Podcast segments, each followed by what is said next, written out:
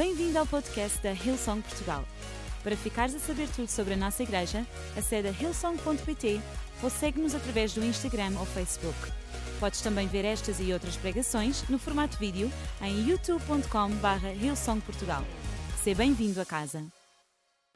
Eu queria ler o primeiro livro de Samuel, no capítulo 14, versículo 24 a 30. Primeiro livro de Samuel 14, 24 a 30. E o título da minha mensagem hoje é Não lutes de barriga vazia.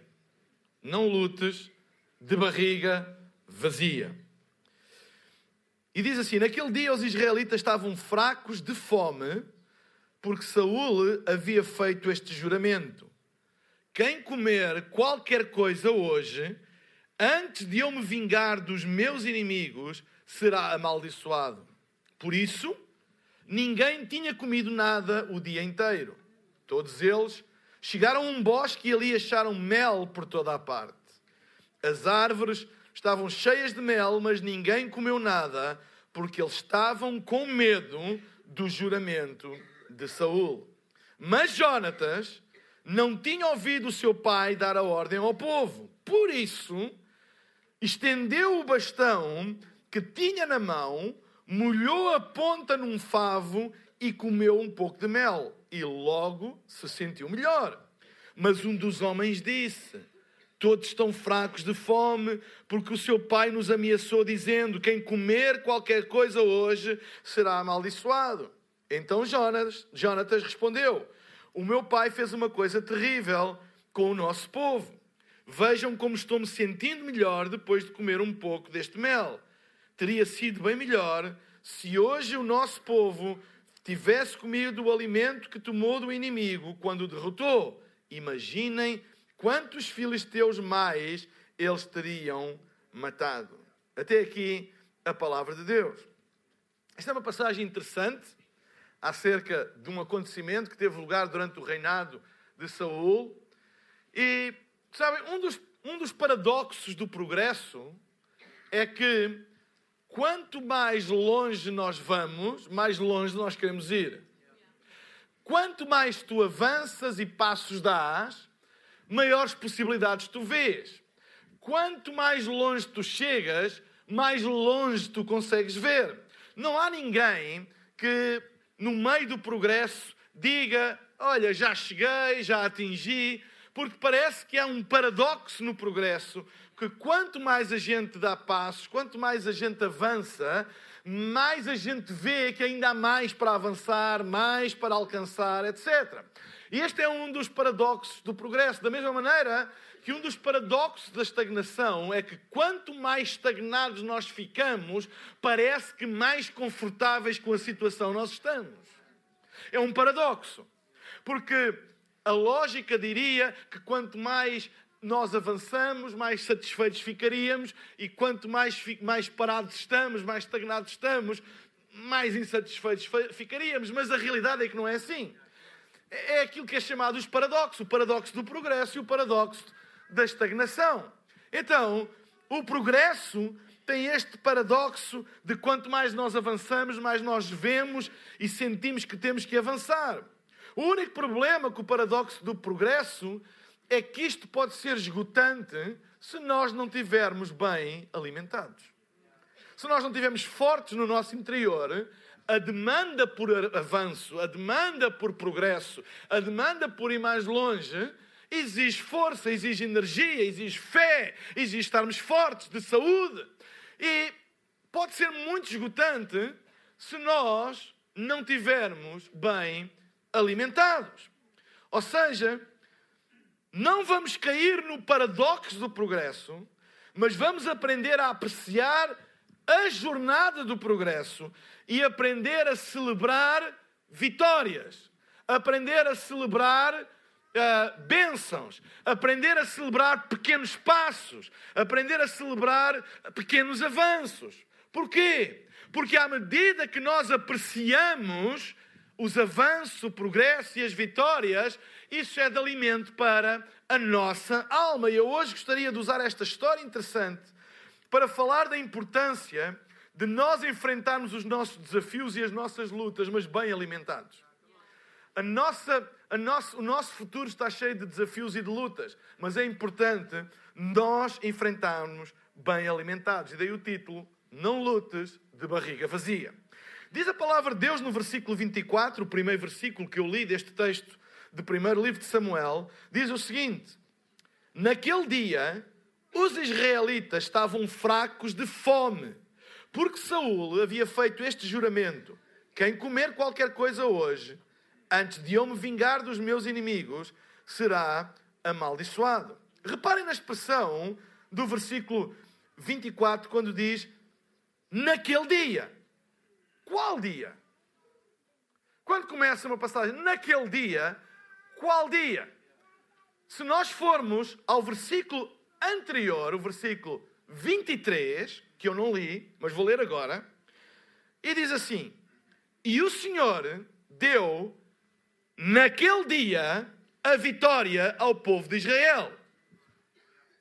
No mesmo dia em que Deus deu a vitória ao povo de Israel, foi exatamente o mesmo dia em que o povo se sentiu fraco. Outras traduções dizem angustiado. Então, será possível que no mesmo dia em que Deus nos concede uma vitória, nesse mesmo dia, nós não conseguimos gozar essa vitória e ficamos fracos e angustiados? Pois é possível. É possível que no mesmo dia em que Deus faz alguma coisa por nós, nós não conseguirmos usufruir e nos alimentarmos da vitória que Deus nos deu, alimentarmos a nossa alma e ficarmos fracos. Nós não estamos a falar de dias diferentes, nós estamos a falar do mesmo dia. No mesmo dia em que os mesmos soldados tinham obtido uma vitória, eles estavam-se a sentir fracos. Que paradoxo. Como é que alguém no dia da vitória se sente fraco? Como é que alguém no dia em que Deus faz alguma coisa se sente fraco, se sente angustiado? Será que nós vamos permitir que no mesmo dia, e estamos a falar do mesmo dia, num dia de, ou que alguém transforme um dia de libertação, um dia de vitória, num dia de fraqueza e de angústia? Será que nós vamos deixar que nos esquecemos imediatamente ou nos esqueçamos imediatamente daquilo que Deus faz e não somos capazes de nos alimentar de gratidão e de lembrança por aquilo que Deus faz. E aqui estamos a falar do mesmo dia, não é preciso ter uma grande lembrança. Não estamos a falar, ah, há 10 anos atrás Deus fez. Não, estamos a falar do mesmo dia. Sabem, a Bíblia diz que Deus lhes tinha dado uma vitória. Mas a guerra contra os filisteus ainda não tinha acabado. E Saul deu uma ordem: enquanto não ganharmos tudo, ninguém come. Enquanto não os vencermos todos, ninguém come. Nem os despojos do inimigo podem ser utilizados para nosso proveito. Ninguém come. Enquanto não alcançarmos tudo, ninguém come. E diz que quem comer será amaldiçoado. E a realidade é que esta maldição, não é? De, do rei Saul privou as pessoas, o exército, de estar alimentado. O problema de Saul é que ele perdeu o equilíbrio entre o alvo e a obstinação de vencer e o prazer das vitórias, por mais pequenas que elas sejam. E se nós não aprendermos a comer os espólios da batalha que nós ganhamos, se nós não aprendermos a celebrar as pequenas vitórias que Deus nos deu, se nós não nos aprendermos a lembrar daquilo que Deus tem feito por nós, nós vamos enfrentar as próximas batalhas fracos.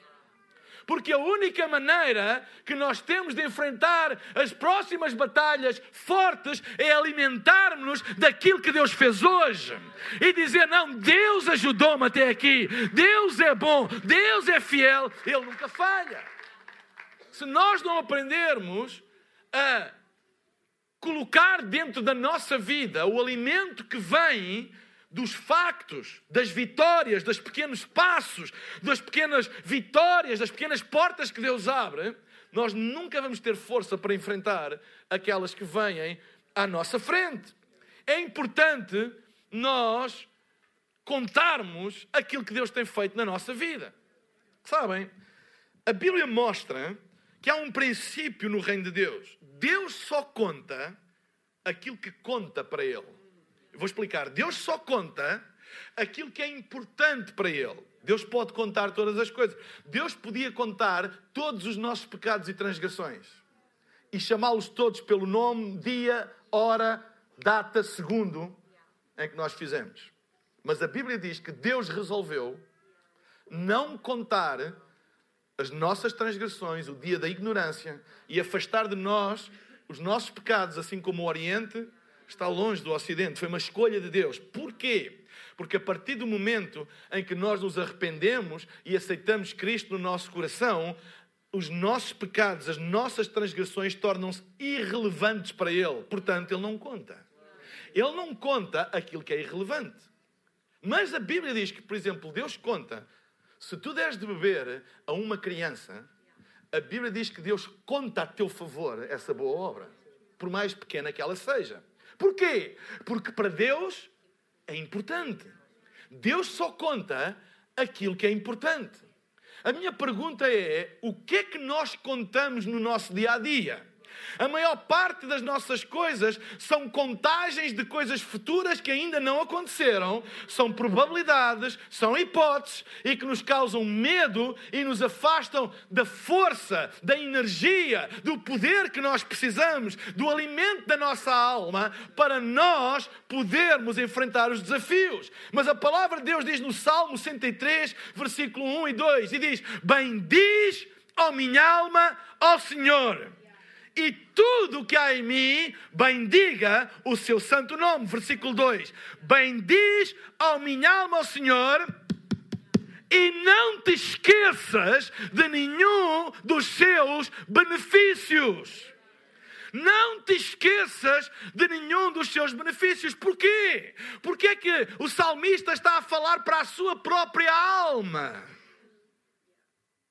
Porque a alma precisa de estar forte para enfrentar o próximo combate, para enfrentar o próximo desafio. E então, como é que o salmista alimenta a sua alma? Com as memórias daquilo que Deus fez. Bendiz, ó minha alma, ao Senhor, e não te esqueças de nenhum dos seus benefícios. Lembra-te daquilo que Deus fez. Lembra-te como Deus foi fiel quando tu estavas embaixo. Lembra-te daquela porta que Deus abriu quando estava fechada. Lembra-te como Deus te levantou da angústia quando tu pensavas que já não tinhas esperança. Lembra-te como Deus enviou uma resposta quando tu achavas que não havia portas que se abriam. Bendiz, ó minha alma, ao Senhor, e não te esqueças de nenhum dos seus benefícios. Mas este povo, nem no próprio dia, nem no próprio dia em que Deus lhe tinha dado a vitória, eles estavam autorizados a ter qualquer tipo de alimento daquilo que eles tinham acabado de conquistar.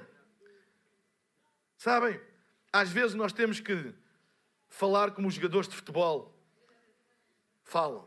Alguns, não sei se está aqui algum jogador de futebol, Deus me perdoe. Alguns estão, com essa certeza. Mas sabem, eu aqui há uns anos estava a ouvir um dos melhores jogadores de futebol de todos os tempos em Portugal, chamado Rui Costa. É mentira? É verdade, um dos melhores jogadores de sempre, o maestro. E estavam-lhe a perguntar qualquer coisa menos agradável. Sabem como é que são os jornalistas às vezes? Picam assim. E ele começou a falar na terceira pessoa. Ele diz: Vocês falam do Rui Costa, que era ele, mas o Rui Costa tem um, um trajeto. O Rui Costa já conquistou. Estava a falar dele. O Rui Costa já foi campeão em Portugal, em Itália, etc. O Rui Costa, ele começou, o Rui Costa e o Rui Costa e o Rui Costa, que era ele. Sabem? E Deus trouxe uma revelação. Nós temos que ser, muitas vezes também, como o Rui Costa. E quando nos querem fazer passar fome à nossa alma, dizer o que vem aí tu não vais aguentar, o que vem aí tu não tens hipótese, tu nunca vais conseguir, é bom a gente falar para nós próprios. É bom a gente dizer: mas o Mário Rui já teve uma vitória. Mas a Duda já teve uma. Lembras-te, Mário Rui? Lembras-te, Francisco? Lembras-te, Mariana? Lembras-te quando Deus te deu a mão? Lembras quando Deus te levantou do vale da sombra da morte? Lembras quando Deus trouxe livramento? Lembras quando. Lembra-te, lembra-te, bendiz, ó minha alma, ao Senhor, e não te esqueças de nenhum dos seus mandamentos. O que é que tu estás a contar à tua alma? O que é que tu estás a contar? Acerca dos medos do futuro? Ou acerca da fidelidade de Deus. A Bíblia diz que Deus é bom em todo o tempo. Deus é bom. Deus é bom. Deus é fiel em todo o tempo. Deus é sempre fiel. De geração em geração, Deus é fiel. Lembra a tua alma como Deus respondeu a orações dos teus avós. Lembra a tua alma como Deus respondeu a orações dos teus pais. Lembra a tua alma como Deus tem sido fiel no teu percurso até agora. Lembra a tua alma quando tu pensavas que não ias conseguir e Deus levantou-te e hoje estás aqui enfrentando a tua vida. Lembra lembra a tua alma e ensina a contar aquilo que Deus tem feito para ficares forte. Será que hoje tu podes te lembrar de três coisas que Deus fez na tua vida ao longo deste tempo e que podem alimentar a tua, a tua alma? E falares para ti mesmo: se Deus fez até aqui, se Deus foi fiel até aqui, se Deus é bom até aqui, Ele não muda e nele não há sombra de variação. Quando Deus diz, Deus diz sempre. Quando Deus faz, Deus faz sempre. Aquilo que Deus é, Deus é sempre. Quando faz chuva, quando faz sol, na montanha e no vale, Deus é bom, Deus é fiel, Deus nunca falha, Deus nunca te deixará nem desamparará, Ele não se esquece de ninguém. Não deixes que te tirem o gozo de uma vitória, de uma conquista, por mais pequena que seja. Às vezes nós não conseguimos celebrar as pequenas coisas. Às vezes somos rápidos logo a olhar para o futuro e a dizer: Mas eu agora não sou capaz. Ei, se tu foste capaz até aqui, lembra-te: se Deus te ajudou até aqui, Ele não te vai desamparar agora. E alimenta a tua alma. Nós não estávamos perante um exército fraco porque era fraco. Nós estávamos perante um exército fraco porque estavam mal alimentados. Porque o seu líder não os deixou alimentar-se das próprias vitórias. E muitas vezes nós não nos deixamos a nós mesmos alimentar das nossas próprias vitórias. Não deixas que te tirem o gozo de uma vitória, de uma conquista, por mais pequena que ela seja. Não celebres para impressionar os outros. Nós não devemos celebrar para impressionar os outros. Nós não devemos celebrar para mostrar quão bom nós somos, mas celebra para alimentar a tua alma. Porque quem não celebra as vitórias de Deus, a sua alma fica definhada, faminta, fraca. Nós precisamos de celebrar as vitórias, os pequenos passos, as pequenas coisas que Deus nos tem dado para alimentar a nossa alma. E nós agarramos-nos a isso e alimentamos a nossa alma e lembramos da fidelidade de Deus, lembramos da bondade de Deus, lembramos das obras de Deus, lembramos como Deus é bom em todo o tempo e a nossa alma fica mais forte para quando enfrenta obstáculos maiores. A Bíblia diz mais à frente: todos eles chegaram a um bosque e ali acharam mel por toda a parte. As árvores estavam cheias de mel, mas ninguém comeu nada, porque eles estavam com medo do juramento de Saul. Mas Jonatas não tinha ouvido o seu pai dar a ordem, por isso estendeu o bastão que tinha na mão, molhou a ponta num favo de mel e comeu um pouco de mel, e logo se sentiu melhor. Mas um dos homens disse: Todos estão fracos de fome, porque o teu pai nos ameaçou, dizendo: Quem comer qualquer coisa hoje será amaldiçoado. Diz a Bíblia que o exército chegou a um bosque e o bosque estava cheio de mel. Cheio de mel. E a pior coisa é alguém fazer jejum com comida à volta. E eles foram ao bosque e o bosque estava cheio de mel. Mas sabem porque é que eles não comeram? O que é que a Bíblia diz? Porque estavam com medo da maldição de Saul, da ameaça de Saul. E qual foi a ameaça de Saul? A ameaça de Saul foi: enquanto não conquistarmos tudo, ninguém come. Se alguém comer, será amaldiçoado. Sabem qual foi o problema? É que eles acreditaram nisto. E como acreditaram nisto, privaram-se de comer como o medo tem o poder de até nos inibir e impedir de suprir necessidades básicas. O medo pode, famintos, mel por todo o lado, mas por causa do medo não comeram. Será que é possível que alguém está fraco não porque Deus não dê, mas porque tenha um medo de comer aquilo que Deus está a dar? Porquê? De onde vem o medo? O medo vem de uma concordância com o sistema de crença errado. Quando eu creio que alguma coisa não é para mim, eu nunca lhe vou tocar. Quando eu creio que alguma coisa não, não, não me cabe a mim, eu não vou tocar, porque é isso que eu acredito. Será possível que há pessoas rodeadas da bênção de Deus e que não são capazes de tocar nelas porque estão em concordância com o sistema de crença errado? Sabem? A razão pela qual os soldados estavam fracos é porque não comiam, não é porque eles eram soldados fracos. Eram soldados fracos porque não comiam. Essa era a razão. Será possível que possamos não ser bem-sucedidos, não porque somos fracos, mas porque não estamos bem alimentados? Será possível nós enchermos a nossa alma de tanto veneno, de tanta toxicidade, de tantas más notícias, que nós começamos a concordar com isso e isso provoca medo e medo inibe-nos? Será que há pessoas cujo seu sistema de crenças é tão limitado, é tão mentiroso, que as impede de alcançar aquilo que Deus tem para elas? Claro que há. Claro que há. Sabem? A Bíblia diz que todo o poder foi dado a Jesus no céu e na terra. Todo. Se todo o poder foi dado a Jesus no céu e na terra, não há nada fora dele que tenha poder. Vamos ser bíblicos? O que é que a Bíblia diz? Todo o poder. Não diz algum poder, a maioria do poder, 99% do poder. Jesus tem a maioria absoluta no parlamento do poder. Não, todo. 100%. Todo o poder me é dado no céu e na terra.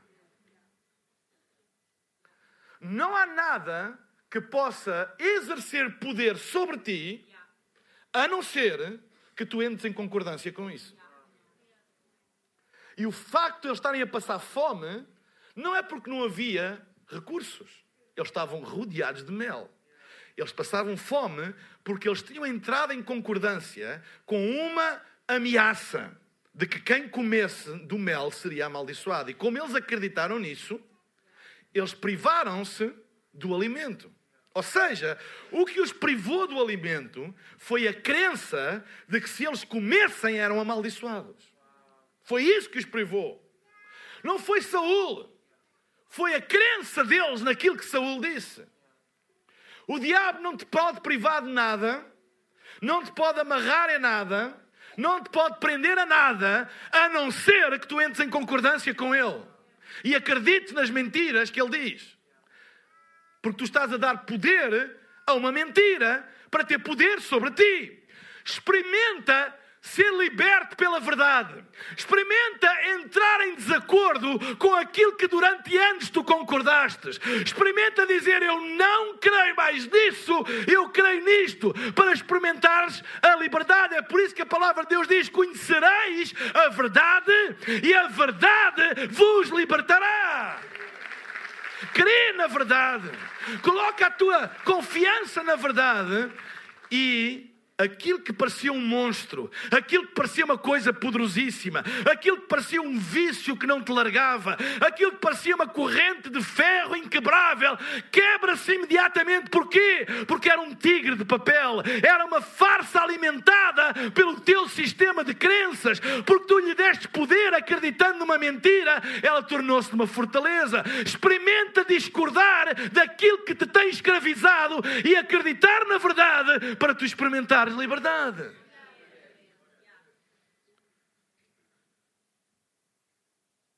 Toma a decisão de alimentar a tua alma. Alimenta a tua vida corretamente. Tem um relacionamento com Deus saudável. Ora, lê a Bíblia, vem à igreja, alimenta a tua alma e tu ficas mais forte.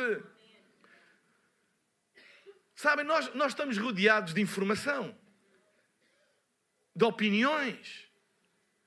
E toda a informação, todas as opiniões que nós assimilamos, nós podemos fazer duas coisas com elas: acreditar ou não. Certo? Acreditamos ou não acreditamos. A partir do momento em que tu acreditas em alguma coisa, ela torna-se uma verdade para ti. Porque tu acreditas nisso. Enquanto tu não acreditas, isso não é uma verdade. Tu não acreditas. Não é uma verdade. Então, nós estamos sujeitos diariamente a muita informação que nós decidimos ou não que elas se transformem em alimento para a nossa alma. Quando eu ouço uma notícia que diz assim: o mundo vai acabar, e eu acredito que o mundo vai acabar, eu começo a viver com medo, com pânico, com ansiedade, porque eu comecei a acreditar que o mundo vai acabar. Ok? O mundo não acabou, mas eu já vivo como se ele fosse acabar, porque eu acredito. Então, eu estou a dar poder a alguma coisa e essa coisa torna-se um alimento para a minha vida. Só que em vez de me trazer força, retira-me força. Em vez de me trazer ânimo, retira-me ânimo. Quando nós acreditamos numa voz que nos diz, ou alguém que nos diz, tu não prestas, tu nunca vais longe, e nós acreditamos nisso, isso transforma-se numa verdade para nós. Como é que nós detectamos que alguma coisa se transformou numa verdade na pessoa quando ela própria diz exatamente a mesma coisa? Quando alguém começa a dizer, mas eu nunca vou conseguir, eu nunca mais vou ter hipótese, eu cometi um erro e nunca mais me vou levantar, isto vai levar, vou levar com este carinho para o resto da minha vida. Quer dizer que no teu sistema de crenças, essa mentira já encontrou um parceiro. Porque tu acreditaste nisso e vais começar a viver de acordo com aquilo que tu acreditas. E mesmo que estejas rodeado de pessoas que acreditam em ti, mesmo que estejas rodeado de pessoas que te amam, tu não vais acreditar, porque no teu sistema de crenças tu não tens hipótese. Podes estar rodeado de mel, mas o mel não te vai servir de nada enquanto tu não comeres. Certo? Ou alguém diz: Tu não vais longe na vida. Vens de uma família assim.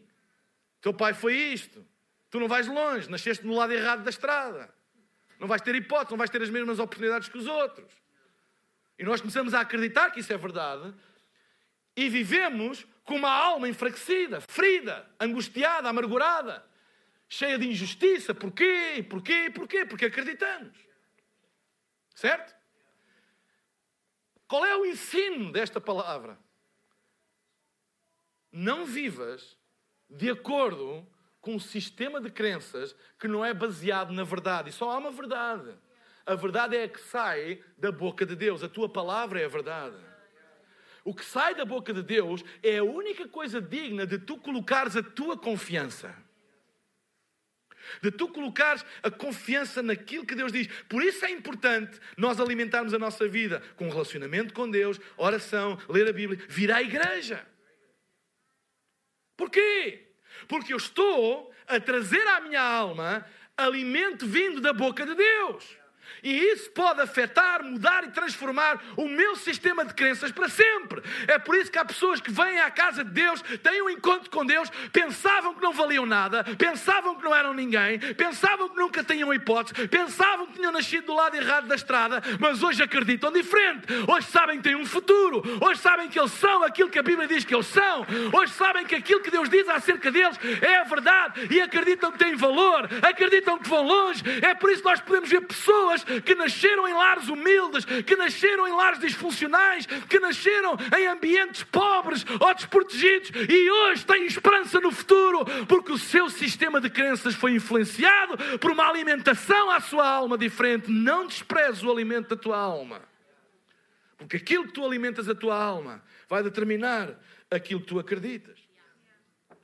É por isso que eu quero dizer aqui a vocês que eu quero assumir um compromisso com a Eleição de Portugal, que daqui deste palco, ou púlpito, ou o que vocês quiserem chamar, ou estrado, ou plataforma, ou palanque, ou vocês quiserem chamar, que daqui nós vamos procurar sempre dar comida às pessoas que alimenta a alma delas. Nós não estamos aqui para mandar as pessoas abaixo, elas já têm o suficiente lá fora. Nós não estamos aqui para dizer o quão mal elas são, elas já têm o suficiente lá fora. Nós estamos aqui para trazer uma palavra que alimenta a alma das pessoas, que elas podem estar no mais fundo do buraco e do poço mais escuro, mas há esperança para ti, porque o Evangelho são boas notícias, o Evangelho é o poder de Deus para a salvação de todos aqueles que nele creem.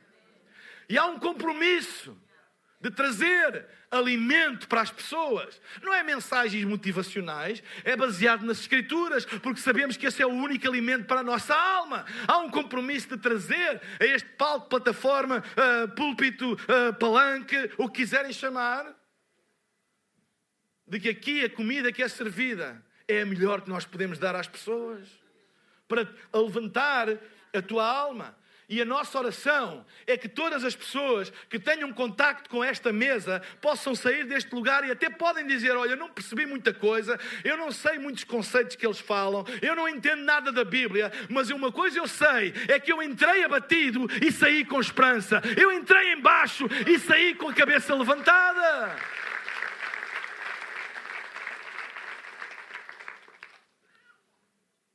Estabelece um relacionamento com Deus, estabelece um relacionamento com a sua casa, envolve-te numa equipa de serviço, de voluntários, num grupo de ligação, no programa Próximos Passos, como ouvimos. Porquê? Para alimentares a tua alma, porque a tua alma está sujeita a tanta coisa que é tóxica, a tanta coisa que é o único objetivo que tem é mandar-te para baixo, é fazer-te acreditar que tu não vais conseguir, é retirar-te a esperança que tu precisas ter uma alimentação para a tua alma equilibrada e saudável que levanta a tua alma. O povo não estava a comer daquilo que Deus lhes tinha providenciado. O mel estava lá, mas eles não comiam.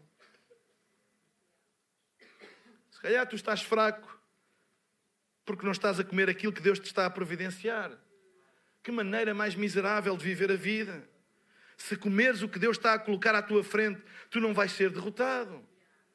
Há sistemas de crenças que inibem as pessoas de comer aquilo que Deus preparou para elas. Quando elas dizem, tu não és digno, Deus tem grandes mas tu não és digno. Quem és tu para estares aqui? Tu não és, tu, tu, quem tu pensas que tu és? Isso vai ser para todos, menos para ti. Tu nunca vais sair da mesma. Ou seja, são sistemas de crenças que impedem as pessoas de usufruir aquilo que Deus tem para eles. Mentalidade dominante. Diz, ah, nunca vai nada acontecer aqui, ou em Portugal nunca acontece nada, ou na minha casa nunca acontece nada, ou na minha cidade nunca acontece nada, ou hum, na minha aldeia nunca acontece nada, na minha escola, ou isso. Sei lá, há pessoas que acreditam nisso. Eu conheço pessoas que acreditam. Em Portugal isto nunca vai acontecer. Ou. Há pessoas que acreditam, não, na minha cidade isso não vai acontecer, porque é uma cidade dura, é uma cidade assim, é uma cidade. Sistema de crença, eles acreditam nisso.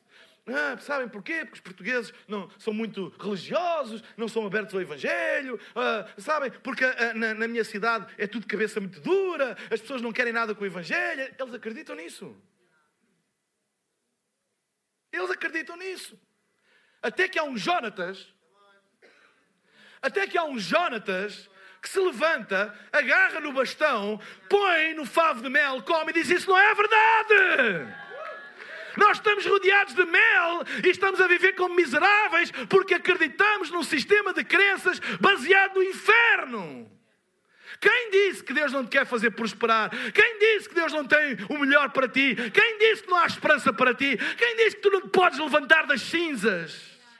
Ah, mas a culpa foi minha, eu tomei mais decisões e eu já ouvi dizer que eu agora vou ter que levar com as consequências das decisões para sempre, para a minha vida. Ei, eu não sei quais são as consequências das decisões, mas uma coisa eu sei: há um Deus que te ama o suficiente para te levantar das cinzas, te dar uma nova oportunidade, te dar uma nova esperança. Eu não sei as razões, nem quero saber que te levaram até lá, mas uma coisa eu sei: há um Deus nos céus que tem poder para te levantar do vale da sombra da morte, das cinzas da morte, dos ossos do vale do, do, dos ossos do vale dos ossos secos.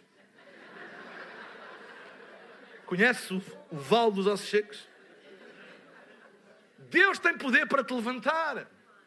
Amém? Não deixes que o teu sistema de crenças seja, um, seja apanhado, seja sequestrado. Mas acredita na palavra de Deus.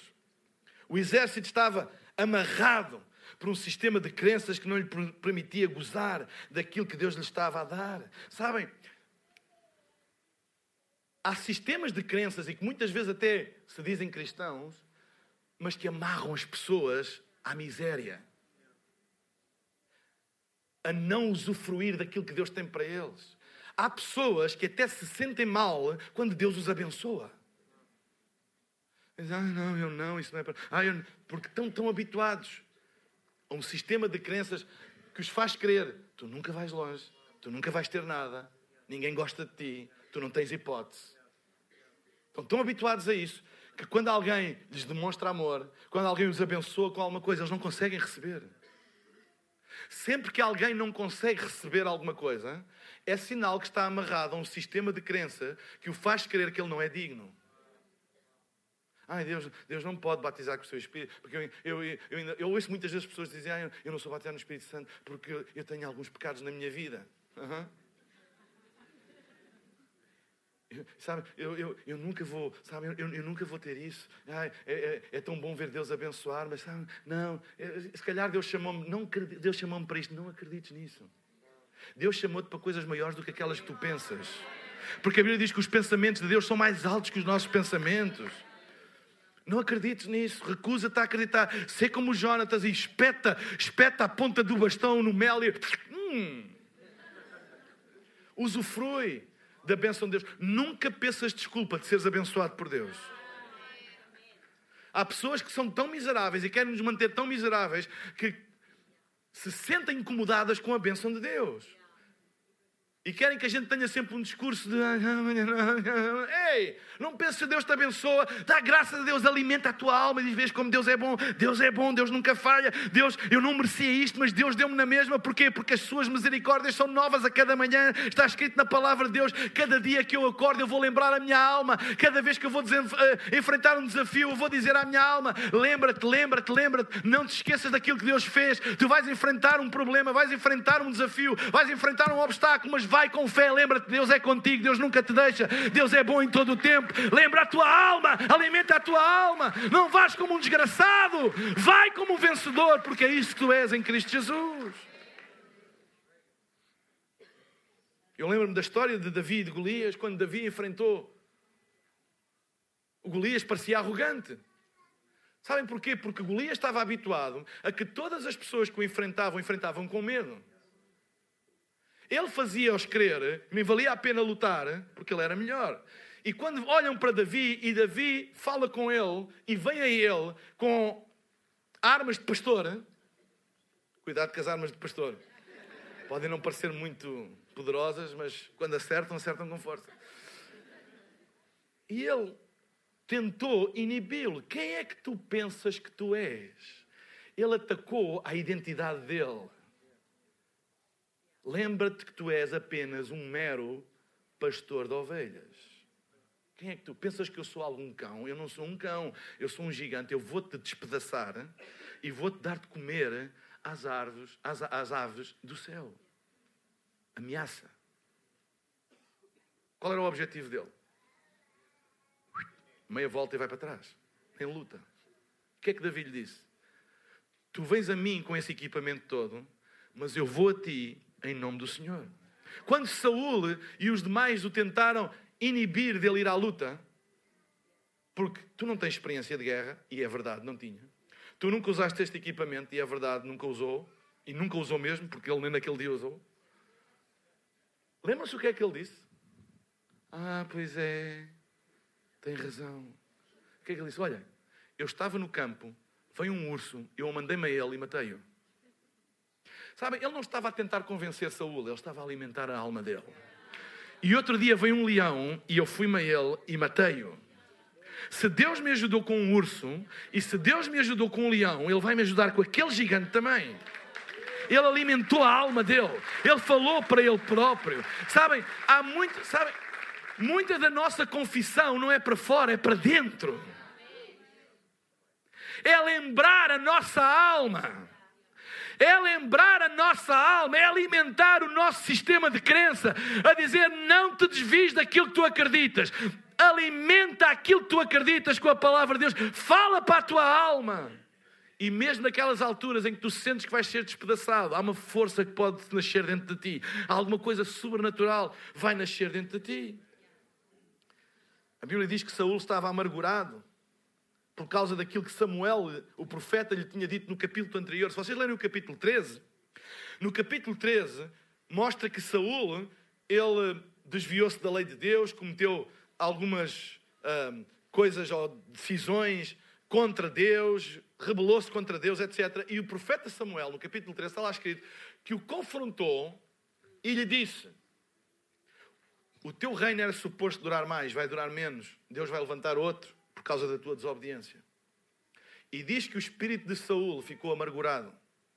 Esta, esta vontade de vencer todos ao mesmo tempo vinha de um espírito de amargurado. Eu, eu, eu vou mostrar, eu, eu vou, eu vou derrotá-los a todos. E isso estava a influenciar o sistema de crenças do exército. Por isso ele disse: ninguém come, ninguém come, enquanto não os matarmos a todos. Sabem? Saul estava amargurado e as suas ordens provinham de um espírito amargurado. Não deixes que pessoas amarguradas te privem de gozar as bênçãos de Deus. É por isso que ele não queria que ninguém tocasse em nada doce, porque quem vive debaixo de um espírito de amargura não gosta de doce. Quando uma conversa é doce, quando incomoda, não quer nada com doce, quer só conversa de amargura.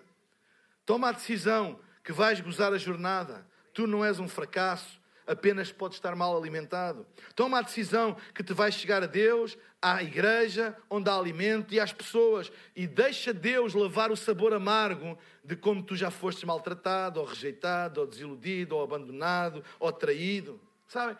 Todos nós temos acontecimentos na vida que deixam um mau hálito na nossa alma. Uma amargura, uma traição, um, qualquer coisa que nos deixam. E, e há um, um, um hálito na alma de amargura, em que tu podes estar ao pé de alguém, não sabes a história dela, mas sabes que há amargura ali. Não conheces o porquê, não sabes as razões, mas há um hálito de amargura. E todos nós, na vida, temos em potencial coisas que podem trazer esse mau hálito à nossa alma. Como é que nós podemos vencer esse mau hálito? Deixa que o sangue de Jesus limpe o hálito da tua alma e que transforme uma coisa que veio para te destruir em alguma coisa boa e que de ti saia um hálito fresco e não um hálito de amargura, que era o que saía de Saul. Eu vou pedir à banda para subir, último ponto. A Bíblia diz: Jonas, Jonatas não tinha ouvido o seu pai dar a ordem do povo. Por isso, por isso porquê? Porque não tinha ouvido não tinha ouvido, não, aquilo não tinha entrado na alma dele, ele não ouviu. Diz que por isso estendeu o bastão que tinha na mão, molhou a ponta num favo e comeu um pouco de mel e logo se sentiu melhor. Ou seja, ele não estava dominado por um sistema de crença errado, não ouviu, estava com fome, viu comer, fez o que era normal e ficou melhor. Mas olha o que a Bíblia diz. Mas um dos homens disse: Todos estão fracos de fome, porque o teu pai nos ameaçou, dizendo: Quem comer qualquer coisa hoje será amaldiçoado. Ou seja, quando os homens que estavam debaixo daquele sistema de crença amaldiçoado viram alguém livre disso chegar e comer, imediatamente disseram: Não faças. É tão interessante que não foi o contrário. Disse: Bora pessoal, se ele está a fazer. Não, foi: Não faças. Não faças. Não faças. E tentaram-no convencer que aquilo que ele tinha feito era errado. Não faças. Há pessoas que não suportam o sabor doce da bênção de Deus porque estão presas a um sistema de crenças que os afasta daquilo que Deus tem para eles. E, e, e esse sistema de crenças priva-os de bênçãos, de portas que Deus abre, e priva-os disso. E quando vem alguém, diz, não faças, cuidado, vê lá, vais-te dar mal, não vais conseguir. Uma cultura dominante é exatamente isto. É dominante. E porquê que é dominante? Porque influencia os outros a não fazerem diferente. É dominante. Mas olha o que a Bíblia diz. Jonatas respondeu: O meu pai fez uma coisa terrível com o nosso povo. Vejam como eu estou me sentindo melhor depois de comer um pouco deste mel. Teria sido bem melhor se hoje o nosso povo tivesse comido o alimento que tomou do inimigo quando derrotou. Imaginem quantos filisteus mais eles teriam matado. Jonatas não ouviu o pai lançar aquela ordem, aquela maldição. Ele não estava debaixo do medo, da amargura. Jonatas é um símbolo de Jesus. Ele veio para libertar os cativos, os que se tornaram escravos da mentira de que são fracos e nada podem. E Jonatas dizem: Como é que vocês estão a dizer? Vejam como eu estou melhor. Vejam como o mel teve esse efeito em mim. A Bíblia diz que Jesus veio para libertar os cativos, os oprimidos.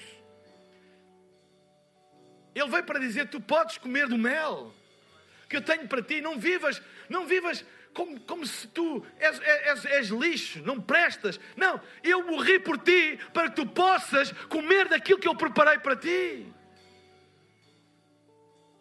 Ele veio para libertar os cativos. Jonatas disse: Vejam como eu estou melhor.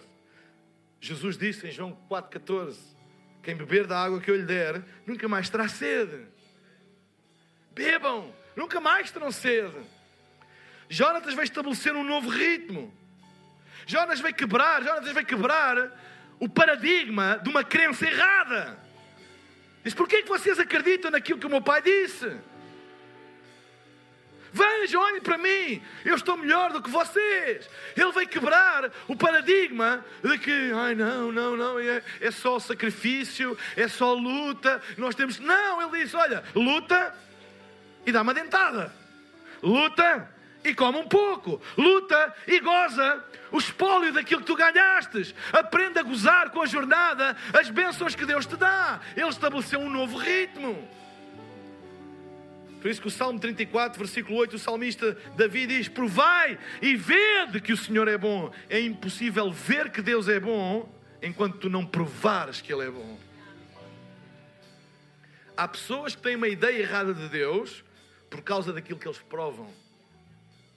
Mas a partir do momento em que a gente prova a bondade de Deus, e diz como Deus é bom. Eu não merecia, mas Deus deu-me. Eu não merecia, mas Deus libertou-me. Eu não merecia, mas Deus salvou-me. Eu não merecia, mas Deus apareceu. Eu não merecia, mas Ele levantou-me. Eu não tenho mérito nenhum, mas Ele estava lá na hora. Como Deus é bom. Nós, quando provamos que Deus é bom, começamos a ver Deus como bom. E à medida que tu vês Deus como bom, isso é o torna-se o teu sistema de crença e tu começas a provar que Deus é bom e vês que Deus é bom e provas que Deus é bom e vês que Deus é bom e provas que Deus é bom e vês que Deus é bom. Provai e vede que o Senhor é bom.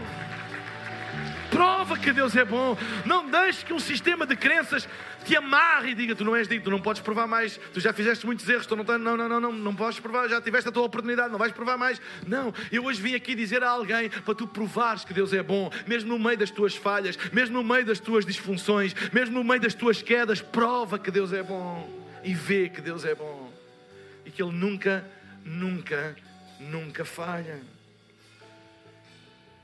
Tu foste desenhado para seres um vencedor, mas precisas de estar bem alimentado. Chega-te a Deus, chega-te à mesa, à igreja, chega-te às pessoas e prova e vê que Deus é bom. porque Deus é bom. Amém. Deus é bom em todo o tempo, em todo o tempo, Deus é bom. Deus é fiel de geração em geração. Amém. As misericórdias do Senhor se renovam a todas as manhãs. Sabe, hoje é um novo dia. Talvez ontem foi um mau dia. Talvez ontem tomaste algumas decisões erradas. Talvez ontem começaste a sofrer consequências de decisões que tomaste. Mas lembra-te, as, as, as, misericórdias do Senhor se renovam a cada manhã. Amém. A misericórdia de ontem foi renovada hoje. E Deus hoje pode ter de novo misericórdia e de novo misericórdia. E tu hoje podes provar e podes ver que o Senhor é bom. Será que tu podes dizer Deus é bom? Será que podemos ficar todos de pé? na presença de Deus. Será que por uns instantes tu podes dizer que Deus é bom? Diz: Deus é bom, Deus tu és bom, Deus tu és bom, as tuas misericórdias duram para sempre. Amém. Vá lá, igreja, levanta a tua voz. Amém. Talvez tu estejas preso a um sistema de crenças errado, mas hoje diz: Deus é bom em todo o tempo. Oh. Bendiz, ó minha alma, ao Senhor, e tudo o que há em mim, bendiga o seu santo nome. Bendiz, ó minha alma, ao Senhor, e não te esqueças de nenhum dos seus benefícios. Será que tu hoje podes trazer à lembrança aquilo que Deus fez? Será que tu hoje podes trazer à lembrança um milagre que Deus fez, uma ajuda que Deus te deu, a mão que Ele estendeu para te levantar? Se Ele fez isso uma vez, Ele pode e vai fazer outra vez. Alimenta a tua alma hoje. Não lutes de barriga vazia.